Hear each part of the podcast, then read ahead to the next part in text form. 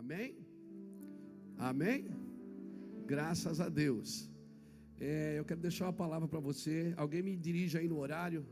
Quando faltar aí uns 5 para meia-noite, me dá um toque que eu vou indo, vou indo.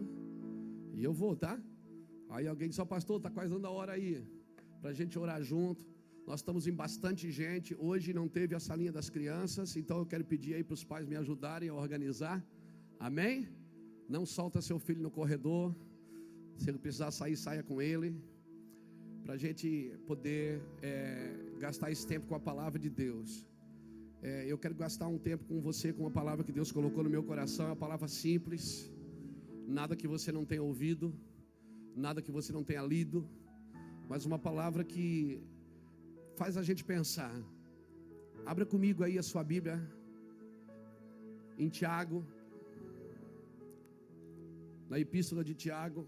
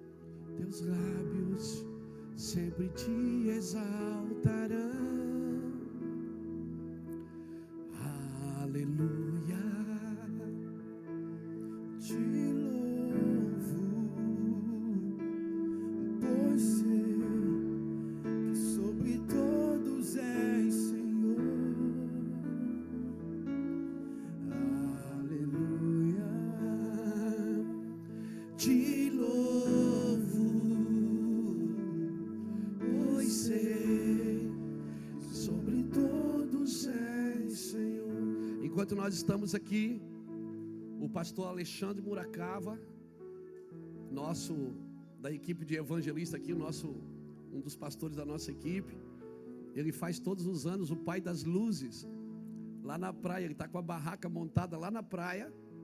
Qual é a praia que está hoje? Alguém pode? Navegantes. É o Pai das Luzes. Eles põem a roupa do batismo, montam uma barraca lá, faz uma faixa Pai das Luzes bate uma, uma, um batuque e o pessoal faz fila para eles lerem a mão. E eles estão lá, aleluia. E ora em línguas, pega na mão do sujeito e basúria.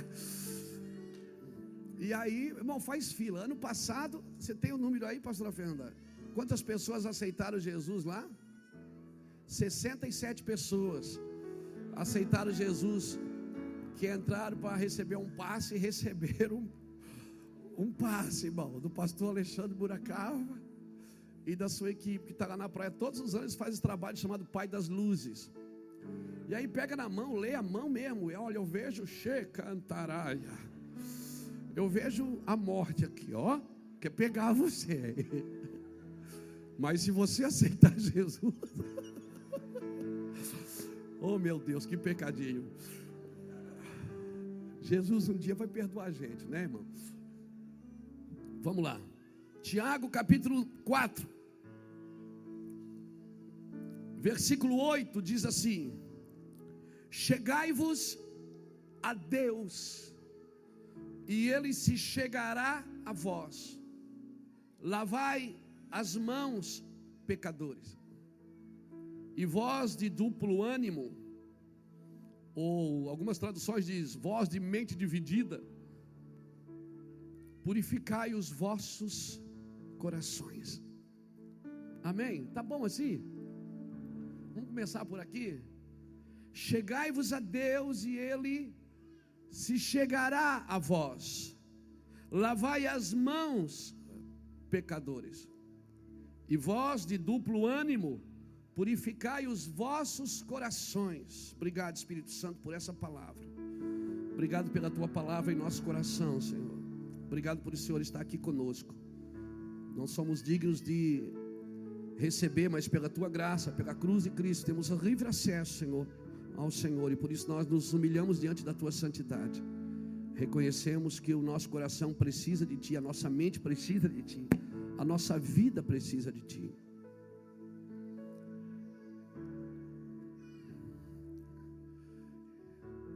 Uma coisa que me chamou a atenção nessa palavra foi voz de mente dividida, voz de duplo ânimo, ou seja, voz que cocheais em dois pensamentos, voz que ora está aqui, ora está ali. Ele diz: purificai os seus corações. Em outras palavras, o Senhor está dizendo através de Tiago: está dizendo o seguinte: você tem que priorizar a minha presença. É isso que Deus está dizendo. Se você chegar a mim, eu chegarei a você. Irmão, eu sei que nós somos salvos pela graça, irmãos. Eu sou um pregador da graça. Eu sou um pregador que amo andar na graça. Eu só estou aqui pregando por causa da graça. Mas depois que a graça entrou na minha vida, eu preciso me achegar a Ele. Ele me convenceu do pecado, da justiça e do juízo. Mas Ele não me convenceu para me ficar convencido, só para me ficar convencido e achar que agora é tudo comigo, ou melhor, é tudo com Ele. Não, eu preciso me achegar a Deus. Hoje à tarde eu tive um tempo com Deus e, no momento ali, sozinho, eu gosto muito de ficar sozinho. Eu acho que eu estou precisando ficar mais sozinho. Eu pratico muita solitude, eu gosto de ficar sozinho, quieto. Desliga tudo, fecha tudo e fica ali, quieto. Porque às vezes oração, a gente quer dizer tantas coisas para Deus. E oração não é para a gente dizer para Deus o que Ele tem que fazer, como se Ele não soubesse o que fazer. Oração é para mim ouvir a Deus também. E às vezes eu faço tantos planos, nós vamos entrar agora num ano, então a, a, gente tem essa mente transicional, né? Quando a gente muda de casa, a gente tem aquela transicionalização. Tem essa palavra? Nós fizemos agora. A gente transicionaliza tudo, né? Muda tudo. Às vezes nem muda de casa, mas muda só os móveis de lugar. Eu me lembro que lá em casa a gente mudava quando era menina, a mãe mudava muito. O sofá um dia estava virado para a porta, um dia para a cozinha, um dia para a parede. Pra, e eu perguntava: para que, que a senhora muda? Para ficar bonito. Para mudar, porque a gente tem esse negócio, o homem tem esse negócio de transicionar. Ele quer ver as coisas diferentes, de uma forma diferente, de um ângulo diferente. E isso é bom, não é ruim. E hoje eu estava nesse tempo sozinho com Deus e o Senhor falou uma coisa ao meu coração que eu gostaria de compartilhar com a igreja. Ele disse: Você não pode ter a mente dividida. Se você tem a mente dividida, você precisa purificar seu coração. Eu disse: Tá, mas se a mente está dividida, o que é que tem a ver o coração com a mente?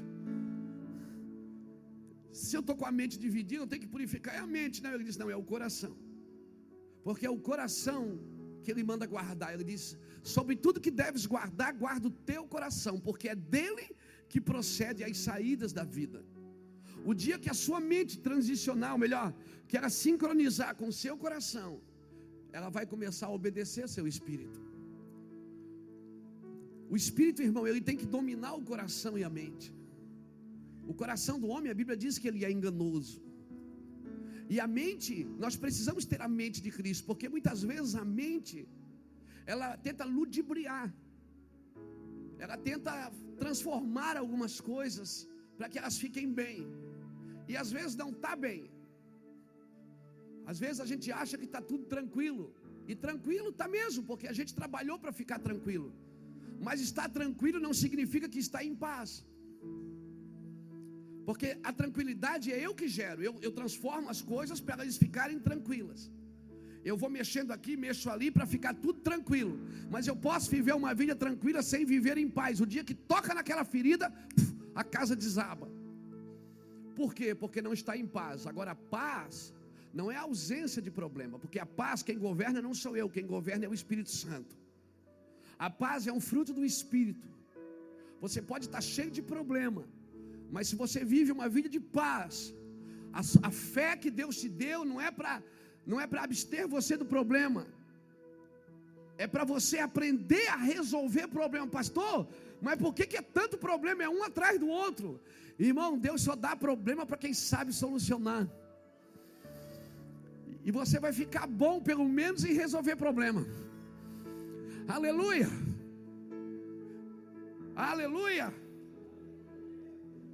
Hoje Deus falou uma coisa para mim muito interessante. Ele disse: O que é que você espera para 2015? Eu disse: Nada. Ele disse: Nada. Eu disse: Nada. Eu não espero mais nada. Eu espero que. Eu, eu quero. Todos os anos eu me organizo. E eu acho que eu estou fazendo a coisa certa, porque o homem de Deus ele precisa ter visão, ter projeto. E a gente precisa ter tudo isso, glória a Deus. Mas eu estou vendo que nós estamos entrando num tempo.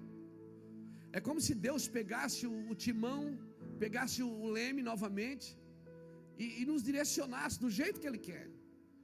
Eu não sei quanto a você, mas a gente que está acostumado a resolver, a solucionar, a gente está acostumado, é, é, é, tem o dom do para-raio, tudo que é problema bate na gente, e a gente está tão acostumado a resolver problema, então, só que a gente às vezes resolve o problema controlando ele, não resolvendo ele. Mas só que eu vejo que Deus quer nos levar para um lugar de soluções. Eu vou dizer de novo: Deus vai te levar para um lugar de soluções. Você não vai ter que mais tampar o problema, esconder o problema. Nós não vamos mais ter que fazer de conta que ele não existe. Ele existe e ele vai ser colocado na mesa para ser resolvido, para a glória de Jesus. Eu vejo que está chegando um tempo de clareza. E a clareza tem que começar na nossa mente. Nós não podemos ter mente dividida. O que, o que o mundo espera? O que Deus espera de um cara que nasceu de novo? O que Deus espera de uma família que nasceu de novo? Que a sua casa agora serve a Deus. O que Deus espera de um jovem cheio do Espírito Santo? Porque Deus espera alguma coisa dele. O que Deus espera de uma mulher que agora aceitou Jesus e não vive mais uma vida dissoluta? O que Deus espera dessa pessoa, irmão? Deus espera alguma coisa da gente. E essa noite Ele está dizendo: Chegai-vos a mim, e eu chegarei a você. Lave as suas mãos, e se você está tetubiando em dois pensamentos aí, faz o que? Purifique o seu coração. Porque se nós precisamos andar numa velocidade maior, mas você pode dizer, mas pastor, eu adoro a Deus do meu jeito. Mas como que eu vou andar numa velocidade maior? Porque às vezes eu acho que andar numa velocidade maior é crescer na vida, é ficar rico. Não, irmãos. É viver uma vida em paz. Mas tem gente que diz: "Ah, mas eu adoro a Deus do meu jeito". Irmão, essa não é uma resposta inteligente. Caim também adorou a Deus do jeito dele. Deus rejeitou a sua oferta. Deus rejeitou a sua adoração. Adoração não é o que você quer dar para Deus, é o que Ele é digno de receber. Adoração não é a forma que você quer fazer, é a forma, existe uma, uma forma exata de fazer. E qual é? Às vezes a sua forma não é a minha. Aí sim, Deus pode pedir uma coisa para você que não pediu para mim. Às vezes a sua fraqueza é uma, a minha é outra. Então a forma que você faz, não, não vai ser a forma que Deus vai pedir para mim para 2014. Então eu não posso ter um, um propósito de vida sem saber o que Deus realmente quer de mim. Irmão, eu vou dar uma, um, uma receita para você para 2015. Não me tenha como uma pessoa irresponsável. Mas quer saber de uma coisa? Não faz muito plano, não. Apenas purifique o seu coração e busque a Deus como você nunca buscou na sua vida. Adore a Deus como você nunca adorou na sua vida. Aleluia. Porque nós estamos entrando num tempo, irmãos, que o entretenimento está acabando. E eu vou dizer uma coisa: pessoas que se converteram por entretenimento, quando o entretenimento se acabar, elas vão desviar. Pessoas que se convertem por entretenimento, quando o entretenimento acaba, acaba aquele crente também. O entretenimento nessa nação está acabando. Você está vendo, está acabando. Deus está passando uma vassoura. Deus está passando, Deus está passando. Tem gente que não suporta mais a palavra de Deus. Não faça planos. Não, pastor, não. Viva uma vida em abundância no Senhor. Busque a Deus como você nunca buscou. Adore a Deus como você nunca adorou. Faça votos de renúncia faça votos de entrega, faça votos de renúncia, faça votos de abrir mão, faça votos de lágrimas. Aleluia. Aleluia. Não retire a cruz do seu cristianismo em 2015. Entramos juntos em juízo, irmãos. Jesus é, Jesus ele é a luz, e Jesus lança a luz sobre a intelectualidade, amém? Não é o intelectualismo que lança luz sobre Jesus, é Jesus que lança luz sobre o intelectualismo. Aleluia! Você pode viver com a sua Bíblia, com o seu Jesus, com a sua igreja, mas existe uma forma correta de fazer, e a forma correta é o Espírito Santo que vai ensinar. Aleluia! E não tem igreja A, B ou C, ou cristianismo A ou B ou C que pode bater no peito e dizer: Nós somos a verdadeira igreja. Não, irmãos. A verdadeira igreja, ela não precisa dizer que ela é verdadeira. A verdadeira igreja do Senhor, ela não precisa dizer, os seus atos falarão. Não é o seu discurso que vai ganhar almas para Jesus, é a sua vida é a sua forma de vida. E não adianta criticar a igreja, não adianta, ah, eu sair dali, vou bater naquele pastor, naquela igreja, não adianta. Isso é besteira. Isso é fraqueza de alma. Porque se você é igreja, a igreja, a culpa também é nossa. E se o mundo não é santo, e se o Brasil não está bem, a culpa é da igreja, não é de ninguém. Porque uma igreja santa, ela vai gerar uma nação santa, vai gerar um povo santo, aleluia. Nós não podemos tentar interpretar Jesus com a nossa própria luz.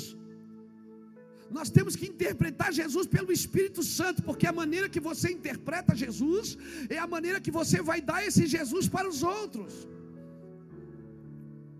Agora, se você se achega a Jesus, irmão, e você começa a queimar, as pessoas vão querer queimar com você. Aleluia, aleluia. Mas, pastor, eu busco, busco e não tem solução. Não tem jeito. Às vezes a gente quer buscar no mundo natural uma solução para o mundo sobrenatural. A gente quer que o mundo invade o outro. Não adianta, irmãos. Respostas sobrenaturais só Deus pode te dar. Ou então alguém que está cheio do Espírito Santo, porque não é o intelectualismo que lança a luz sobre o sobrenatural, é o sobrenatural que lança a luz sobre o intelectualismo. Aleluia! Então, 2015, tente ser menos inteligente e mais sobrenatural. Pastor, o que é isso? Não, não estou dizendo para você ficar burro, não. Eu estou dizendo para você não perder tempo com coisa que não edifica. Aleluia! Gaste seu tempo no céu, gaste seu tempo no sobrenatural, gaste seu tempo gastando tempo com aquilo que Jesus gastaria. Aleluia. Deus é um Deus zeloso. Irmãos, os nossos púlpitos não precisam de pregadores inteligentes, precisam de homens queimando homens que vão queimar.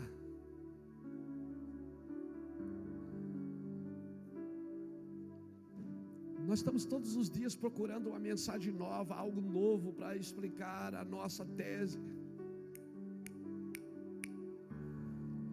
Irmão, a maioria das faculdades, principalmente na, na Europa, nos Estados Unidos, que nasceram, nasceram de avivamentos faculdades que nasceram de avivamentos. E hoje, irmãos, as faculdades são os que geram mais ateus para o mundo. As faculdades viraram sinagogas de Satanás.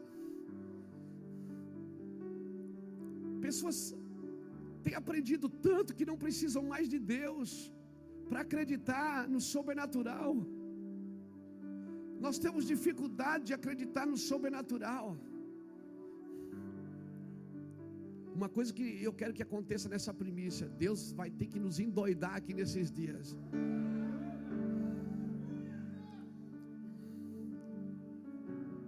Nesses dias eu até vou pedir para você, não senta do meu lado para discutir sua tese. Só senta do meu lado se você tiver uma doença incurável só chega perto se você não tiver solução para o problema. Porque essa geração, irmão, ela tem que abrir mão de algumas coisas. Nós estamos indo para a mesa, em vez de gerar comunhão, estamos gerando discussão. Igreja que senta na mesa, ela tem que gerar comunhão, não discussão. Aleluia. Aonde estão os pregadores loucos, as mulheres loucas, que saíam rodando no meio da igreja botavam a mão na cabeça da outra? Eu estou com saudade dessas bailarinas.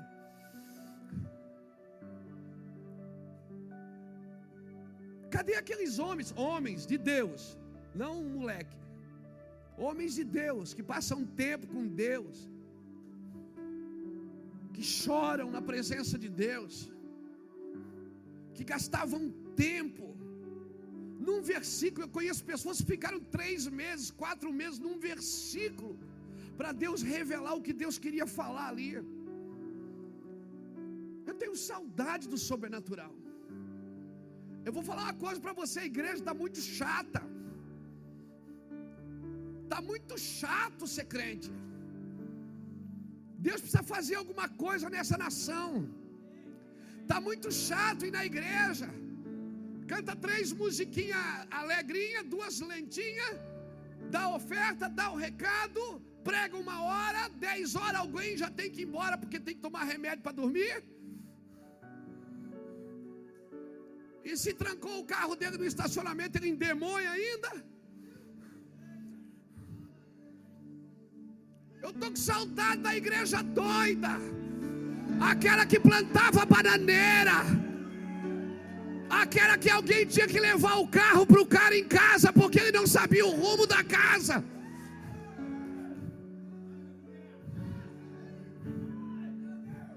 Eu estou com saudade daquele cara que arriscava o emprego para pregar para o patrão. Ele arriscava o emprego pra, só para pregar para o patrão. Patrão, sai daqui, Satanás, desgraçado.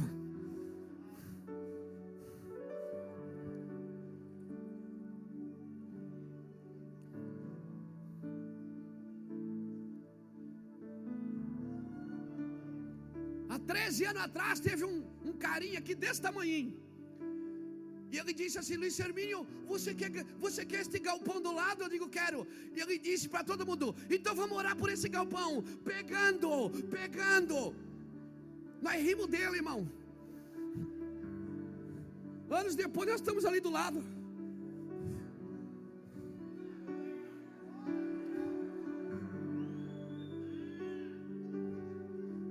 Dizia: Vamos pegar ele, vamos pegar esse galpão, vamos. Pegando, pegando. Lembra dele? Quem lembra dele? Você lembra dele? Pegando, pegando, pegando. Eu digo, cara, esse cara tá doido. E nós pegamos, tá ali, ó.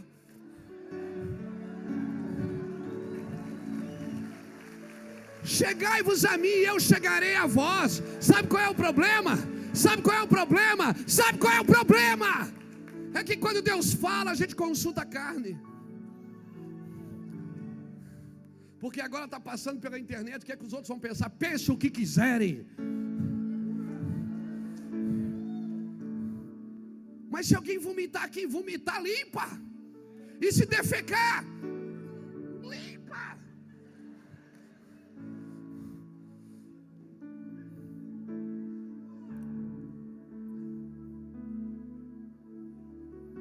essa primícia que você está proibido de ser normal.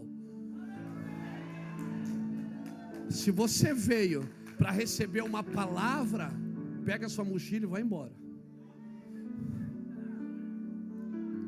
Não, eu vim para Deus falar comigo. Ele está falando faz 10 anos com você. Está 10 anos falando e você não toma uma atitude. Em nome do Senhor Jesus, nesses dias aqui, irmãos, 2015, solta um pouco, irmão. Solta um pouco, solta. Relaxa, dá uma, ajeita na cadeira, relaxa, relaxa assim. Solta. descansa um pouco, deixa Deus fazer do jeito dele.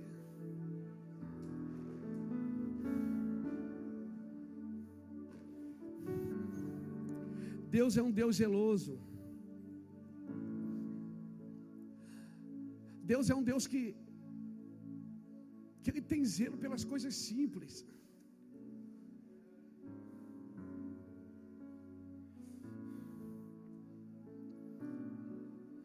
Abra sua Bíblia comigo em Gênesis capítulo 5.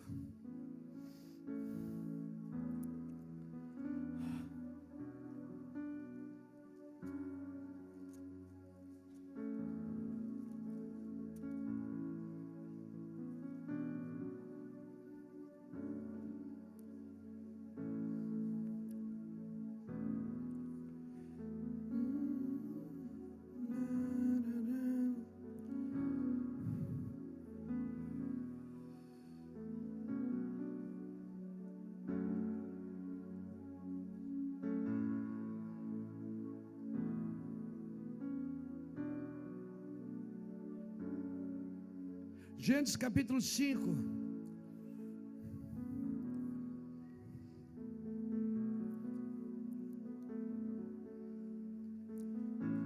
Versículo 21. Viveu Enoque 65 anos e gerou Matusalém. Andou Enoque com Deus depois que gerou Matusalém 300 anos. Quantos anos ele andou com Deus? E gerou filhos e filhas. Foram todos os dias de Enoque 365 anos. Andou Enoque com Deus e já não era porque Deus o tomou para si. Meu Deus. Enoque era neto de Adão. Era a sexta, sétima geração. Adão viveu até 930 anos. Mas quando Adão era mais moço, tinha 622 anos. Enoque nasceu. Quando Adão tinha 622 anos, era mais jovem. Aí Enoque nasceu. Aí Enoque tinha 65 anos, Adão aí já era um jovem, tinha 687. Eu não sei, mas hoje à tarde me deu assim, uma, assim um nuance de luz. Eu fiquei imaginando, como é que Enoque anda com Deus? Ele não tinha. Onde é que ele arrumou informação sobre Deus? Eu quero acreditar que um dia ele foi visitar o tataravô e disse: Vô, vem cá. Estou sabendo uma história aí que o senhor, o senhor foi o primeiro homem e tal. Deus formou você e como é que é esse negócio? Como é que era? Irmão, porque a história de Adão não era só a história de uma derrota de um homem que perdeu de andar com Deus. Adão participou da criação, Adão colocou nome nas coisas. Adão, ele estava lá. E será, irmão, eu acredito, eu acredito nas minhas nas minhas loucuras gospel que Adão deu uma forcinha para Enoque. Ele disse: Ó, oh, meu filho, era tremendo. Quando nós estávamos cultuando assim, Deus vinha no culto. Eu e a sua tataravó, nós estávamos peladão no jardim. Mas a gente não tinha vergonha, porque era tudo tão puro. Nós só tínhamos, nós só tínhamos um alvo no nosso coração, era buscar a Deus, buscar adorar a Deus. Irmão, quando o homem tem um alvo só no coração, todas as coisas o acompanharão. O homem que busca a Deus, ele vai ser bom marido. Nem as mulheres acreditam mais. Não que eles sejam bons maridos, mas que eles busquem a Deus. O homem que busca a Deus, ele vai ser um bom pai. Porque se ele busca a Deus, se ele busca o reino de Deus, todas as coisas vos serão acrescentadas. Ele vai ser um homem, ele vai ser bom em tudo que ele fizer, em tudo que ele botar a mão. O problema é que nós temos muitas prioridades. E o problema é que nós queremos agora mudar de ano e nós vamos entrar num ano novo e, e, que Deus participe de todas as nossas prioridades. Então, eu faço uma lista com meus pedidos, é, meus pedidos é, egoístas, e Deus está muito interessado no que eu estou pedindo, porque sabe, essa noite até teve muita tristeza no céu, porque chegou o final do ano e eu não consegui trocar de carro. Então Deus pensou: puxa, meu filho não conseguiu trocar de carro. Então Deus ficou tão triste que até choveu. Não, irmãos, as nossas prioridades não são o que nós muitas vezes aprendemos de púlpito. As nossas prioridades é o coração de Deus, é o que, o que emana do coração de Deus, o que Deus está pensando, porque Deus fala o que fala, porque Ele pensa como pensa. O Senhor está pedindo para que a gente faça isso. Busque a Deus acima de tudo, irmãos. Aleluia. Busque a Deus acima de tudo. Se Deus não for sua prioridade, não adianta olhar para barata, não, olha para mim. Se Deus não fosse, ó, se não é até uma barata distrai você. tem medo de barata, né? Querido, você quer viver um ano novo diferente? Seja um homem diferente. Enoque andou com Deus e já não era. Sabe por quê? Enoque andou com Deus e herdou uma coisa que Adão não herdou. O pó de Adão voltou para a terra. Enoque não. Enoque, Deus o tomou para si. A Bíblia não dá relatos que Enoque passou pela morte. Enoque não passou pela morte. Alguma teologia diz que Enoque ainda vai ser as duas testemunhas, Enoque e Elias, os dois homens que não passaram pela morte, que virão. Estude um pouco mais sobre isso. Enoque foi um grande profeta. Judas fala dele. Judas capítulo 1, versículo 15, a Bíblia diz que Enoque ele foi uma voz no tempo dele, foi uma voz para a volta de Jesus. Enoque viu a volta de Jesus. Está em Judas capítulo, é, versículo 15. Porque Judas só tem um capítulo. Depois você lê Judas, depois você lê Hebreus, capítulo 11, versículo 5. Enoque alcançou o testemunho quando agradou a Deus. Enoque andava com Deus. Se você quer um ano diferente, Nada pode estar entre você e Deus, amém, querido? Amém, querido? Amém, querido? Se você quer um ano diferente, você tem que fazer coisas diferentes. Você tem que andar em lugares que você nunca andou em Deus. Você tem que entrar em desafios com Deus que você nunca entrou. Aleluia, aleluia. Você está acreditando no que eu estou falando, irmão? Então dá um glória a Deus aí reage. Deus só vai fazer algo diferente se você fizer algo diferente. Se você ficar na mesma vida medíocre, Deus não vai fazer nada. É você chegai-vos a mim e eu chegarei a vós. Deus já deu um passo, Ele salvou você. Agora quem tem que dar o outro passo é você. Ele te salvou, Ele te trouxe para dentro do propósito, Ele te pegou das trevas e te transformou para a luz. Agora é você que tem que dar uma resposta para Deus.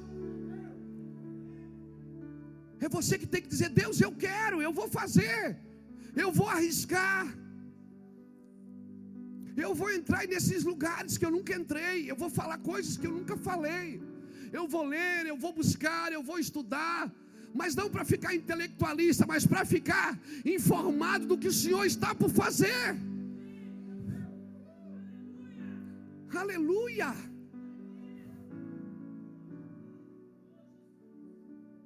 Deus não quer encher seus cofres, querido. Deus quer transformar o seu coração. Porque quem vai encher os cofres é a tua dignidade, é a tua fidelidade com Deus. Se Deus transformar seu coração, olha, olha o que diz Salmo 42, deixa eu ler com você.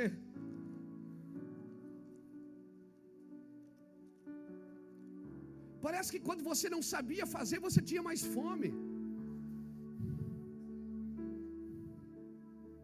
Quando você sabia menos, você comia mais.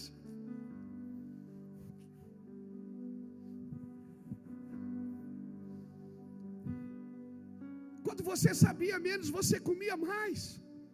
Você chorava mais. Quanto tempo faz que você não chora por uma nação, não levanta as mãos e diz: Deus, salva aquele país?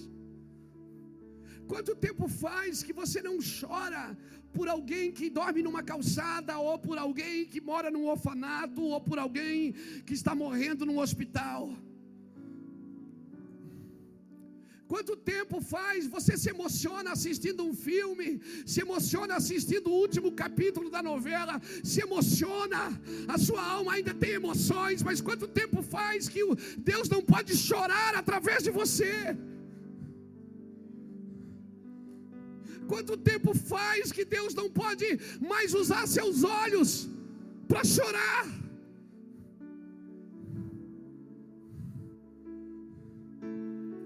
Essa noite Deus quer nos posicionar. Olha o que diz Salmo 42, por favor. Olha o que diz isso, irmãos. Como o servo, como a corça anseia pelas correntes das águas, assim suspira a minha alma por ti, ó Deus. A minha alma tem sede do Deus, do Deus vivo. Quando entrarei, me apresentarei à face de Deus. As minhas lágrimas servem-me de alimento o dia e a noite enquanto me dizem constantemente: Onde está o teu Deus? Lembro-me destas coisas, enquanto dentro de mim derramo a minha alma de como eu ia com a multidão, guiando a procissão à casa de Deus, com os gritos de alegria e louvo e louvor entre a multidão festiva. Essa palavra lembro-me. Sabe o que é que ela está dizendo? No original, essa palavra significa zacar, que quer dizer reter no pensamento. Não é lembrar de uma coisa que você esqueceu, é reter no pensamento. Sabe o que é isso? Não é lembrar do que você esqueceu, é nunca esquecer. Agora, como que você, como que nós queremos pensar nas coisas a semana inteira e querer pensar em Deus no domingo? Pensamos em tudo a semana inteira, em um domingo, em duas horas, queremos pensar em Deus. Essa não é a sua prioridade. Pastor, mas eu sou um homem de negócios. Você não tem vida secular, a sua vida, você pode ser um homem de Deus de negócios. Pastor, mas eu sou um médico, você pode ser um, um médico de Deus. A sua prioridade é Deus, sempre foi, não pode ser outra. Lembro-me destas coisas essa palavra lembrar, irmão, ela significa reter no pensamento. Mas sabe o que é que diz Provérbios 27, 7? A alma farta pisa o favo de mel, mas a alma faminta, até o amargo fica doce. Sabe por que, que muitas vezes a gente não tem fome de Deus? Porque a nossa alma está cheia com outra coisa. E a gente só quer mais ouvir uma boa palavra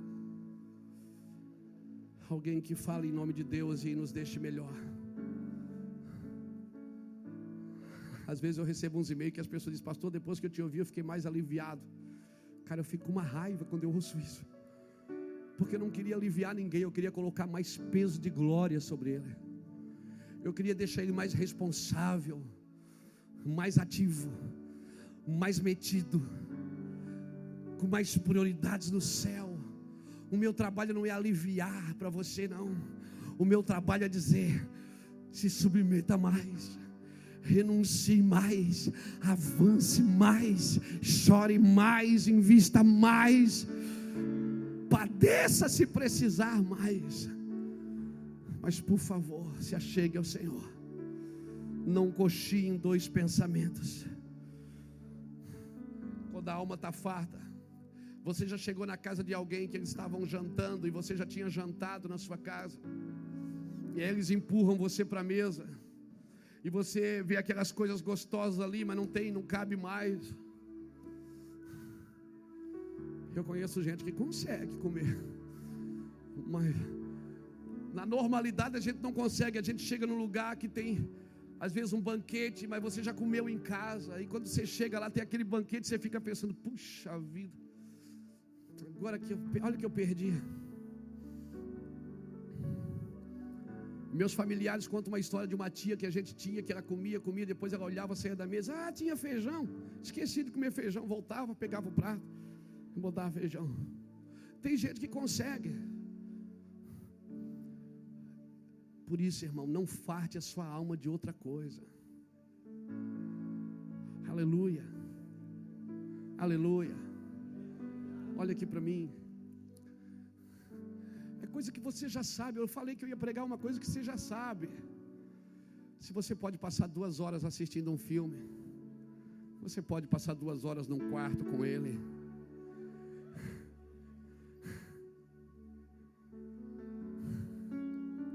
Pode ou não pode? Se você consegue assistir um filme de duas horas e se emocionar e entrar na história e se entristecer quando o mocinho perde, e se alegrar quando ele ganha.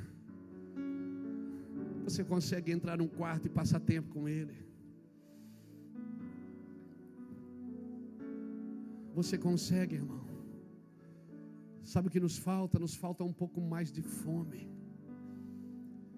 Abra mão, se esvazia um pouco em 2015. Se esvazia um pouco de algumas coisas que não são prioridades para você. Essas coisas vão caminhar sem você vai acontecer mesmo que você não esteja ali. Tem algumas coisas que não é você que faz, é Deus quem faz. Apenas jogue o pão na água e deixe ele descer, as águas vão descer. Mas tem algumas prioridades que você não pode abrir mão. Acorde meia hora mais cedo, vá dormir meia hora mais tarde, mas por favor, não abra mão da sua intimidade, da sua vida com Deus. Agora também não troque toda a sua vida por isso. Não, porque agora Deus me chamou agora só para ficar aqui. Não, vai fazer alguma coisa também. Vai produzir. Porque é impossível você passar tempo com Deus depois de Deus não dizer para você o que você tem que fazer. É impossível você passar uma, duas, três horas com Deus, depois não sair dali e não ter um destino. Ele vai dizer exatamente o que você tem que fazer. Faça isso, faça aquilo, faça aquele outro. Você acha que eu gostaria de pregar uma mensagem como essa na virada do ano, como está todo mundo festejando? Não. Mas eu sou responsável pela sua vida. Deus me colocou aqui para pregar o Evangelho de Jesus para você. Não foi para ter uma igreja cheia de gente vazia.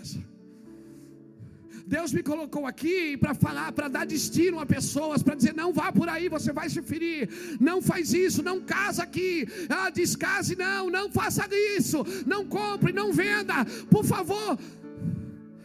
Isso não se trata de controle, irmão, se trata de destino.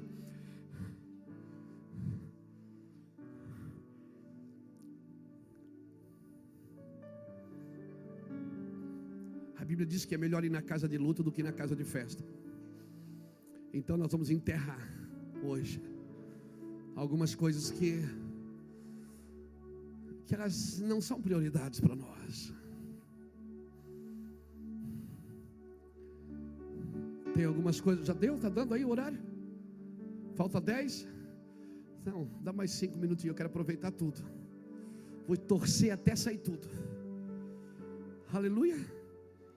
A Bíblia diz em Mateus 22, 14: Muitos são chamados, mas poucos os escolhidos. Qual é a diferença? Qual é o critério que Deus usa para o chamado e escolhido?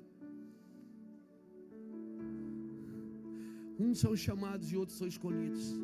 A diferença entre os chamados e escolhidos é que o escolhido diz sim ao chamado.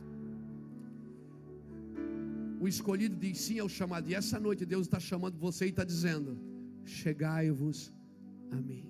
Ele não está mandando você ir trabalhar para Ele, Ele não está mandando você ir para a missão, Ele está mandando você chegar a Ele. Ele não está mandando você abrir uma igreja, Ele não está mandando você começar nada, Ele está dizendo para você chegar a Ele. Não faça nada sem se chegar a Ele primeiro, porque é Ele que dá destino. Conselho qualquer um pode dar, mas destino só Pai pode dar para você. Não faça nada para mudar de vida. Ah, porque eu tenho que mudar. Eu tenho que. Neste ano, quero paz no meu coração.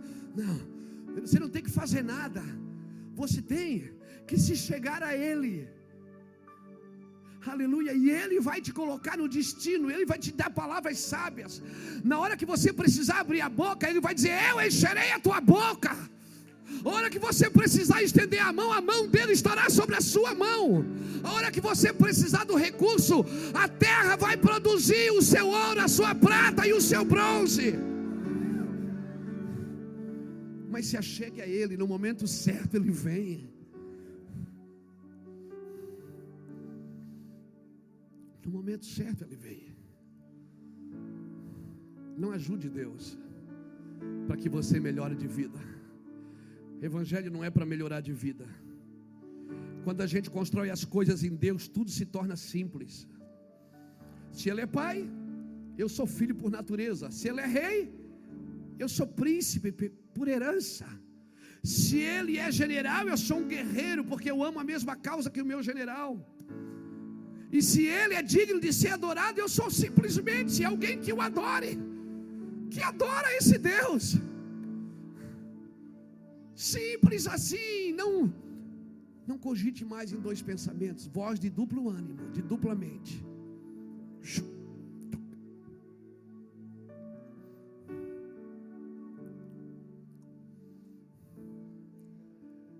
Irmão, a gente apanha bastante por fazer algumas coisas para Deus, por não sair do propósito.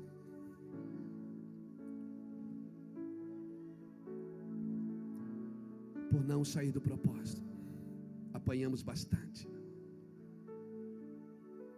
Não mude as circunstâncias. Não ore para Deus mudar as circunstâncias, ore para Deus mudar você. Amém? Eu quero orar com você agora. Nós vamos gastar um tempo de oração até a meia-noite. Nós temos aí, quantos minutos faltam? Cinco. Eu gostaria que você ficasse de pé comigo. Pastor, me dá, me dá uma palavra aí, o que, é que eu oro? Eu vou dizer o que você deve orar. Que você ouça se isso for bom para você. Enterre algumas coisas que não são prioridades na sua vida agora. Diga, Deus, isso aqui não é a minha prioridade. Eu quero entregar isso para você hoje. Porque depois da meia-noite nós vamos cear. E como disse o pastor Jefferson, o mundo não vai acabar. Nós só vamos entrar num ciclo diferente. Amém? Num ciclo diferente. Chegai-vos a mim e eu chegarei a vós.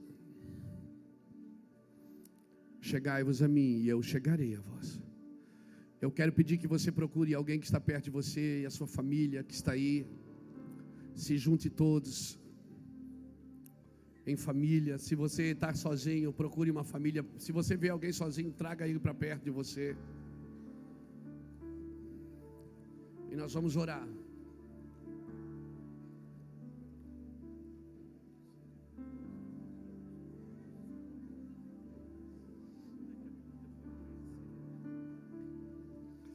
Deus não tem pessoas prediletas, irmãos, mas Deus tem pessoas que fazem dele a sua prioridade.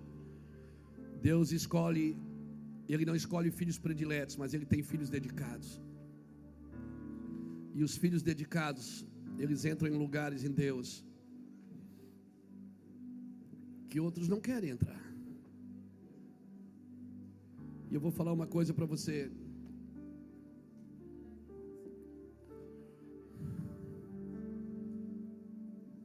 Quando você entrar em alguns lugares em Deus, se prepare porque a unção ela atrai perseguição. Se prepare.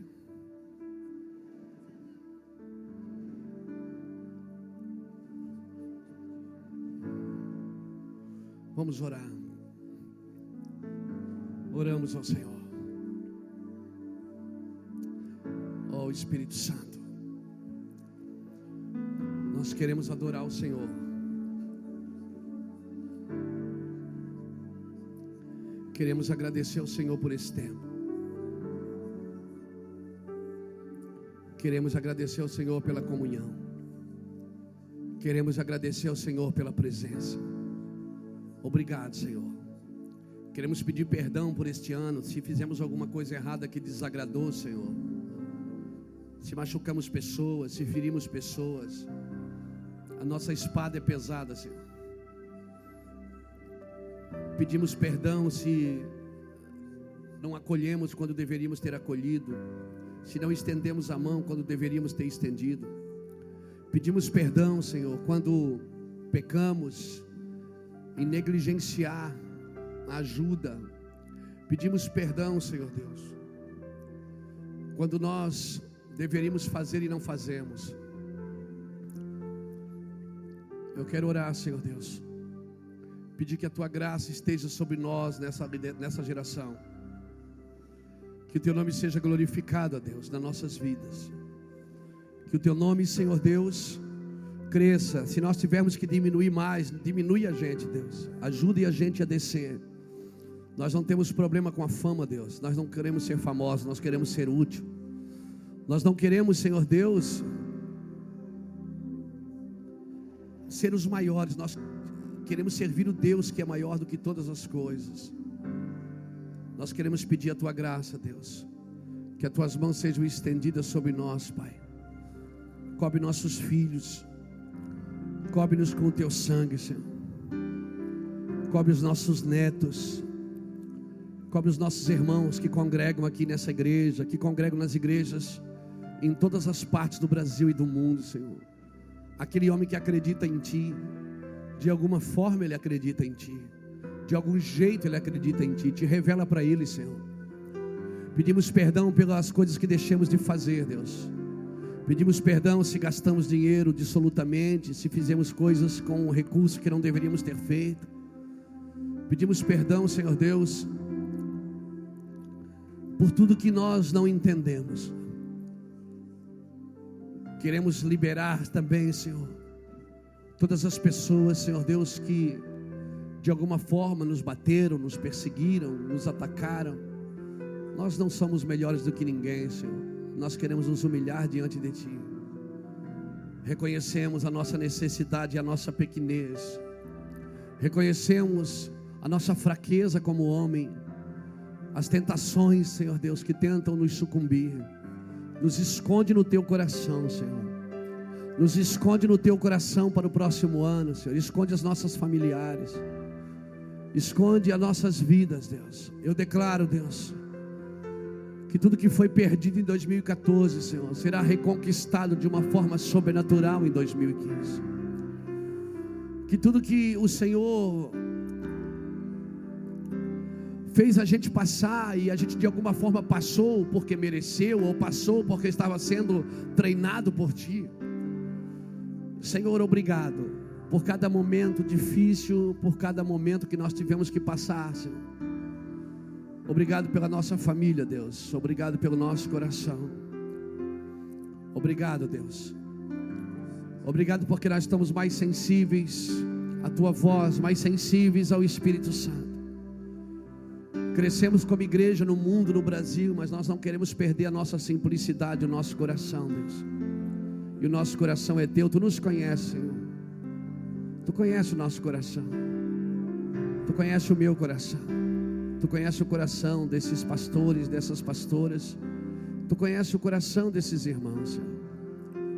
Eu quero pedir que aquele irmão que não foi bem sucedido nesse ano financeiramente, que o Senhor o abençoe. Aquele irmão, Senhor, que fez negócios errados, que não deveria ter colocado sua mão em lugares que ele colocou, Senhor, que o Senhor arranque ele dali, Pai e que teu nome seja glorificado, Pai. Pai, nós oramos e pedimos um ano diferente para nós. Um ano que a gente fique mais sensível à tua voz, menos agressivo, mais atencioso à tua palavra, mais atencioso à tua verdade. Senhor, eu oro, Deus, e te peço perdão. Eu te peço perdão, Senhor. Eu te peço perdão. Esse lugar aqui não é meu, Deus, é teu. O Senhor sabe que se tiver alguém melhor, eu estou aqui, Deus, para te servir sempre. Sempre o Senhor nos colocou aqui, foi o Senhor que nos colocou, não foi nós que pedimos para estar. Senhor, em nome de Jesus, coloco a minha vida à disposição do teu reino.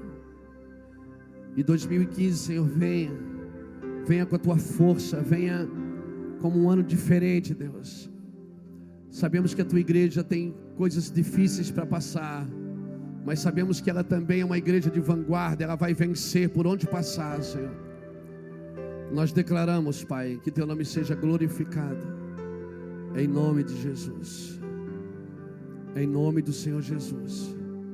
Nós profetizamos para 2015, declaramos, Senhor Deus, que a terra que nunca deu o seu fruto, ela vai começar a dar o seu fruto.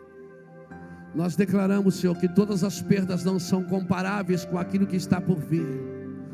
Nós declaramos, Deus querido, que o nosso coração, Senhor Deus, está como terra fértil para receber de Ti a verdadeira semente.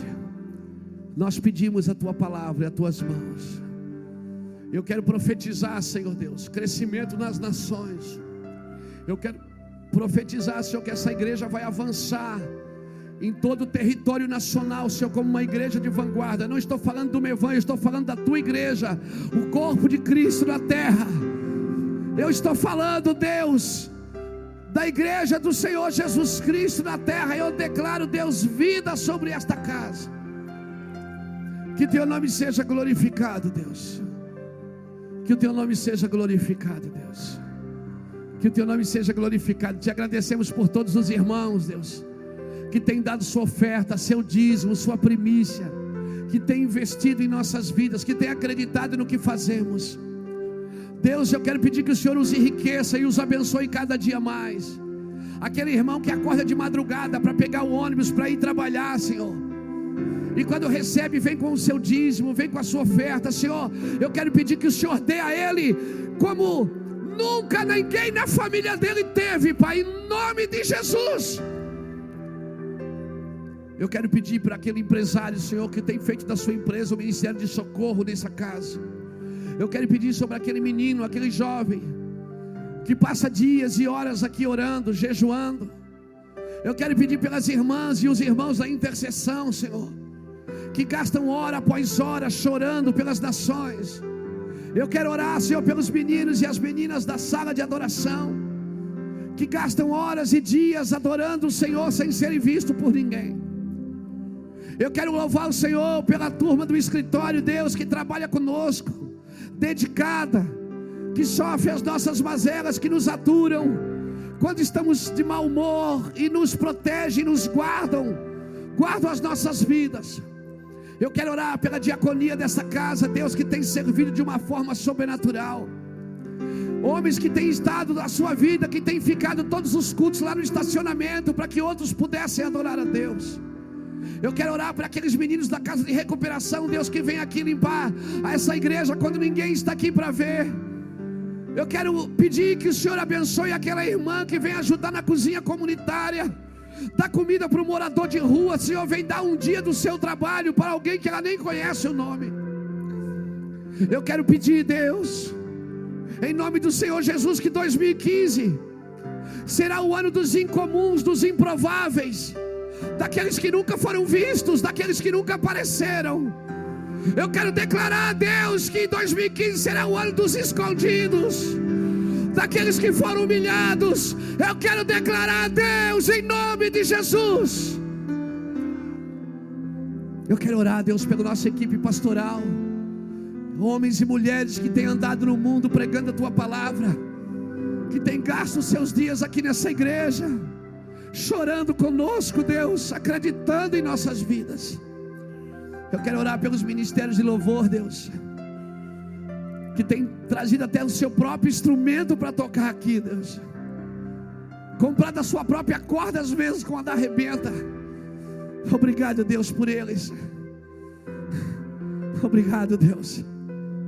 Obrigado por todos aqueles que diretamente ou indiretamente contribuem com essa casa para que a gente possa estar há 14 anos com as portas abertas, ganhando almas para ti, indo às nações, fazer a tua obra. Obrigado por todo aquele que chora conosco, que ri conosco, aqueles que nos criticam e nos tornam até maiores e melhores, porque a sua crítica nos leva mais adiante. Queremos agradecer, Senhor, aqueles que choram conosco. Louvado seja Deus, amém. Olha para cá, querido. Que 2015 seja o teu ano, amém. O ano do improvável, o ano do escondido, o ano que venha para fora tudo que está engavetado na sua vida, todos os sonhos e projetos que você sonhou e chorou por eles, que aconteça e apareça o que está dentro do seu coração. Feliz 2015 para você, amém. Que Deus te abençoe e abrace alguém que está perto de você aí. Aleluia.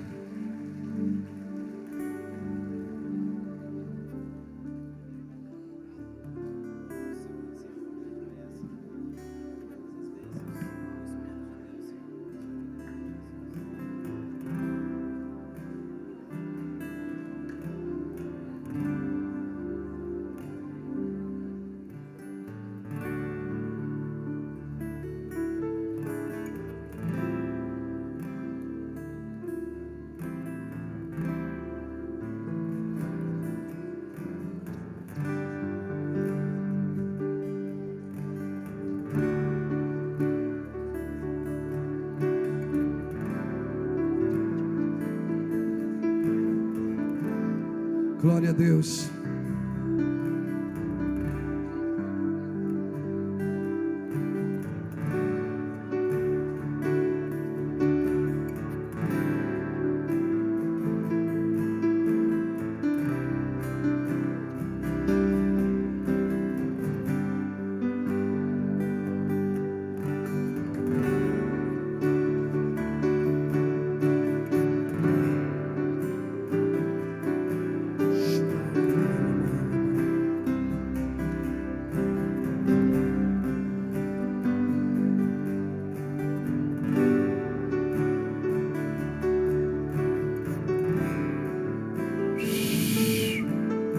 Microfone aqui.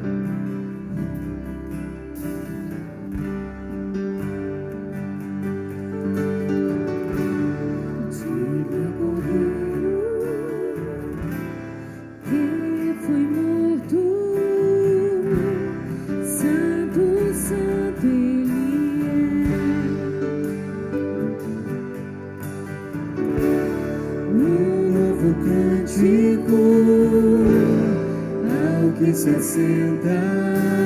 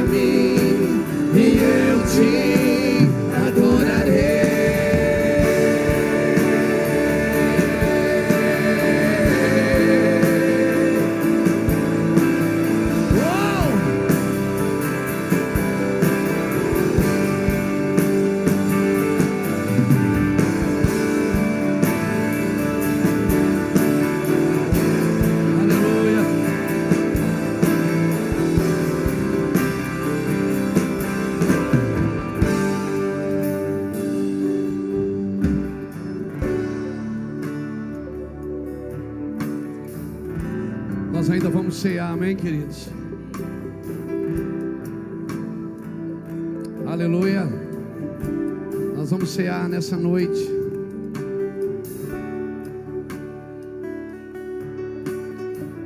vai ser o nosso primeiro alimento de 2015.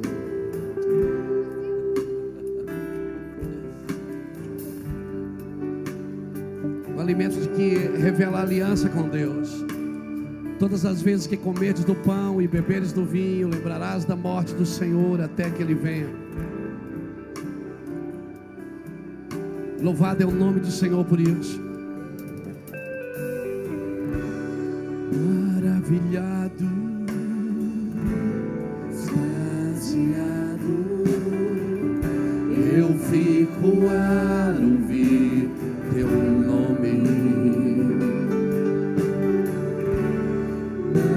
Maravilhado,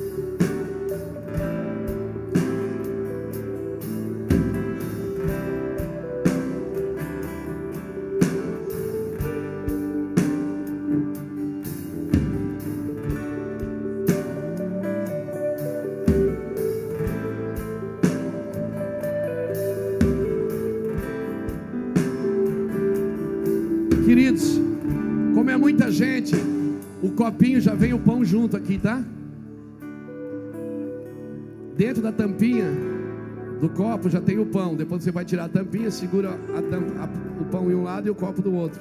Não coma até que todos peguem, amém? Pastor, o que, que a Bíblia fala sobre a ceia? Uau! O que, que a Bíblia fala sobre a ceia? Que quem come bebe para sua própria.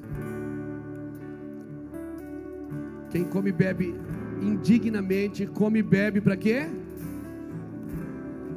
Alô? Come e bebe para quê? Para sua própria condenação. Agora, essa palavra indignamente não está no pronome pessoal, não está falando de uma pessoa indigna. Porque se eu sou indigno, eu não posso comer. Então você que come é porque é digno? Então você se faz mais pecador do que eu que sou indigno. Porque ninguém é digno.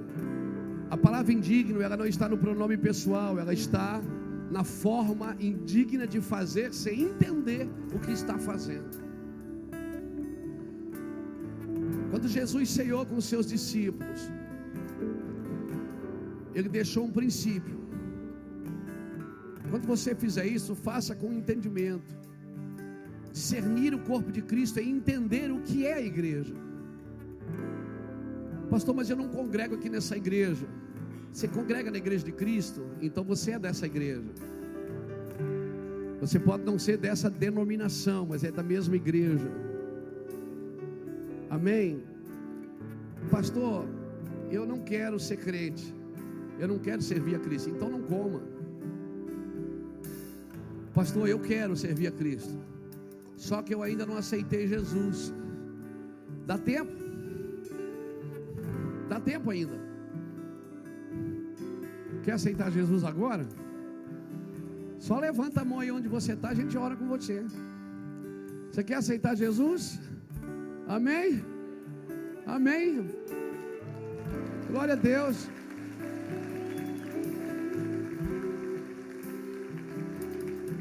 Tem mais alguém que quer aceitar Jesus como seu Salvador? Você quer, meu irmão?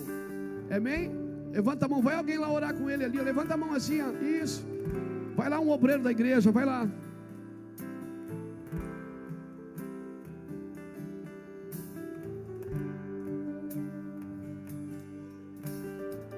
Tem mais alguém que quer aceitar Jesus? Só levanta a mão. Hoje é de graça.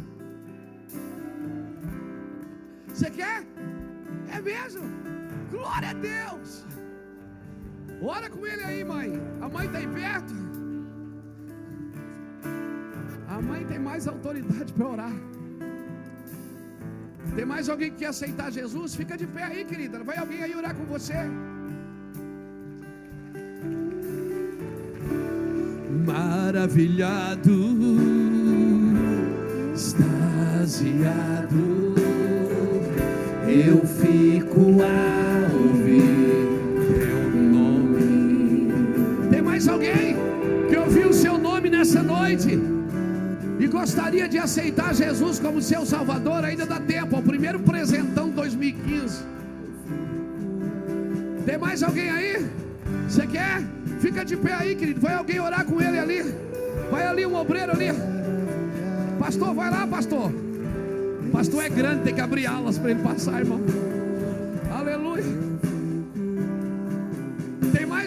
Que quer aceitar Jesus? Só levanta a mão, alguém vai aí orar com você.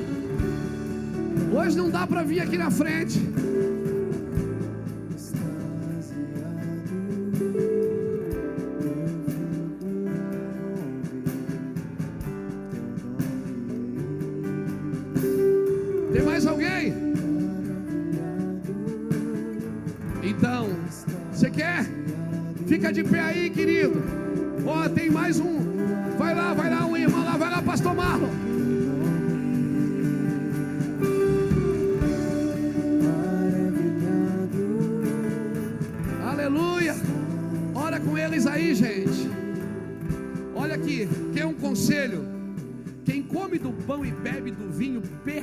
Permanece em mim, diz o Senhor. Você quer permanecer em Cristo? Então você tem que comer. Mas quem come e bebe indignamente, sem entender o que está fazendo, come e bebe para sua condenação. Então, mas pastor não entende, então não come. Pastor, mas eu quero comer, então como. Pastor, mas o senhor acabou de dizer que eu não devo comer, então não come. Não tem saída para você hoje, irmão. Sua única saída é se arrepender. E dizer, Deus, eu quero me arrepender de tudo que eu fiz, eu quero renovar minha aliança com você. Isso é discernir o corpo de Cristo. É entender para que que ele morreu na cruz. Ele morreu para te dar vida, para te dar perdão, para te dar misericórdia. Ele morreu para que você voltasse a ele. Então, pega o pão e pega o vinho. Se assente, espere que todos peguem. Aleluia. E dá tempo ainda de aceitar Jesus enquanto isso. Não fechou, a, não fechou a conta ainda.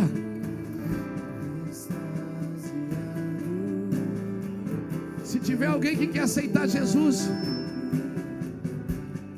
só levanta a mão e fica de pé que vai alguém aí onde você está orar com você.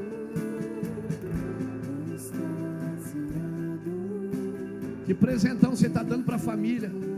Que presentão você está dando para o seu lar, para os seus filhos? Aí sim eu vou dizer uma coisa para você: 2015 vai ser diferente. Aí sim você tem legalidade para dizer: Eu estou mudando de vida em 2015.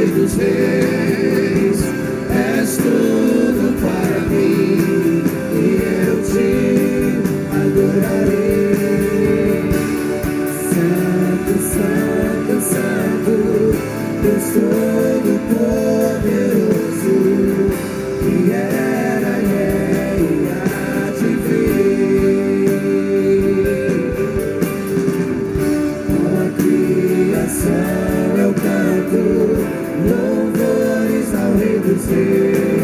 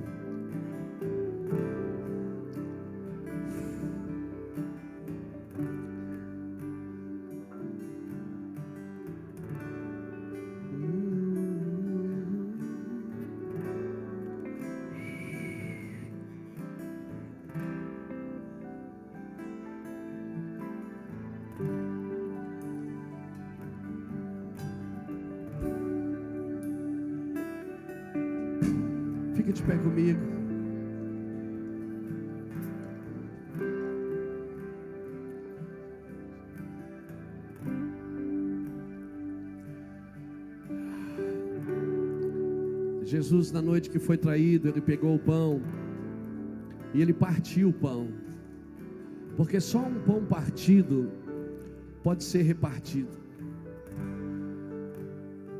Quando Jesus diz: Eu sou o pão da vida, só um pão partido, querido, tem a condição de ser repartido. Enquanto a gente não for partido, a gente não pode ser repartido. Aleluia.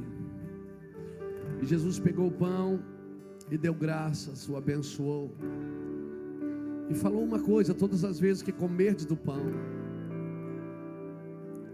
presente, lembrarás da morte do Senhor, passado, até que Ele venha, futuro. Então você está aqui hoje numa aliança que leva você em três níveis: leva você no passado e no futuro. Arremete você daqui hoje ao que Jesus fez e o que Ele está por fazer. Uma aliança que você estabelece hoje. Levante seu pão.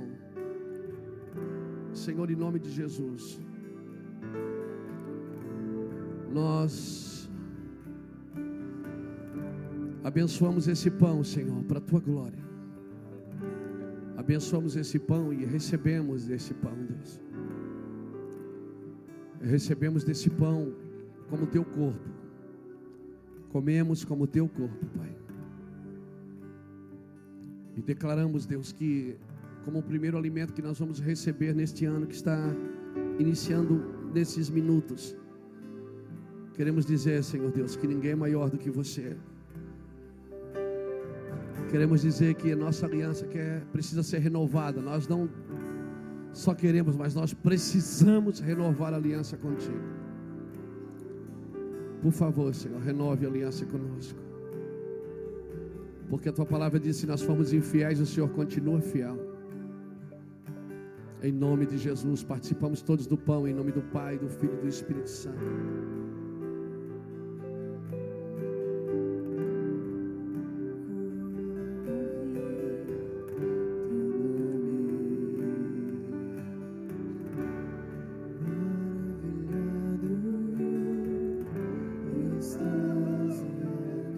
Mesma forma, ele pegou o cálice. E tendo dado graças, disse: Este é o cálice da nova aliança, no meu sangue. Fazer isso em memória de mim. Por todas as vezes que comerdes do pão e beberes do vinho, lembrarás da minha morte, até que eu venha novamente. Nós queremos permanecer em Ti, Senhor. Queremos permanecer em Ti. Em nome de Jesus. Santificamos esse cálice, Senhor, para a Tua glória. Santificamos esse cálice para a Tua glória. Pedimos a Tua graça sobre este cálice para a Tua glória. Perdoa os nossos pecados, Senhor. Perdoa as nossas mazelas, perdoa as nossas indiferenças, perdoa as nossas as nossas indiferenças, Deus, quando a gente proclama uma coisa e não faz, pensa e não diz. Abre nosso coração e a nossa mente, Senhor.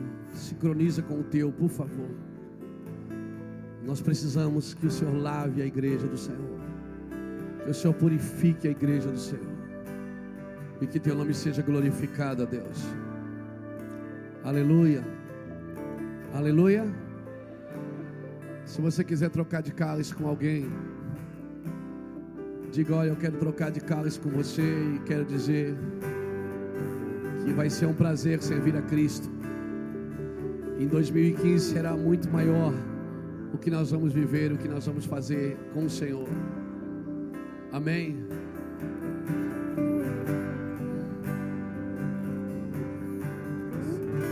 Troque de cálice com alguém.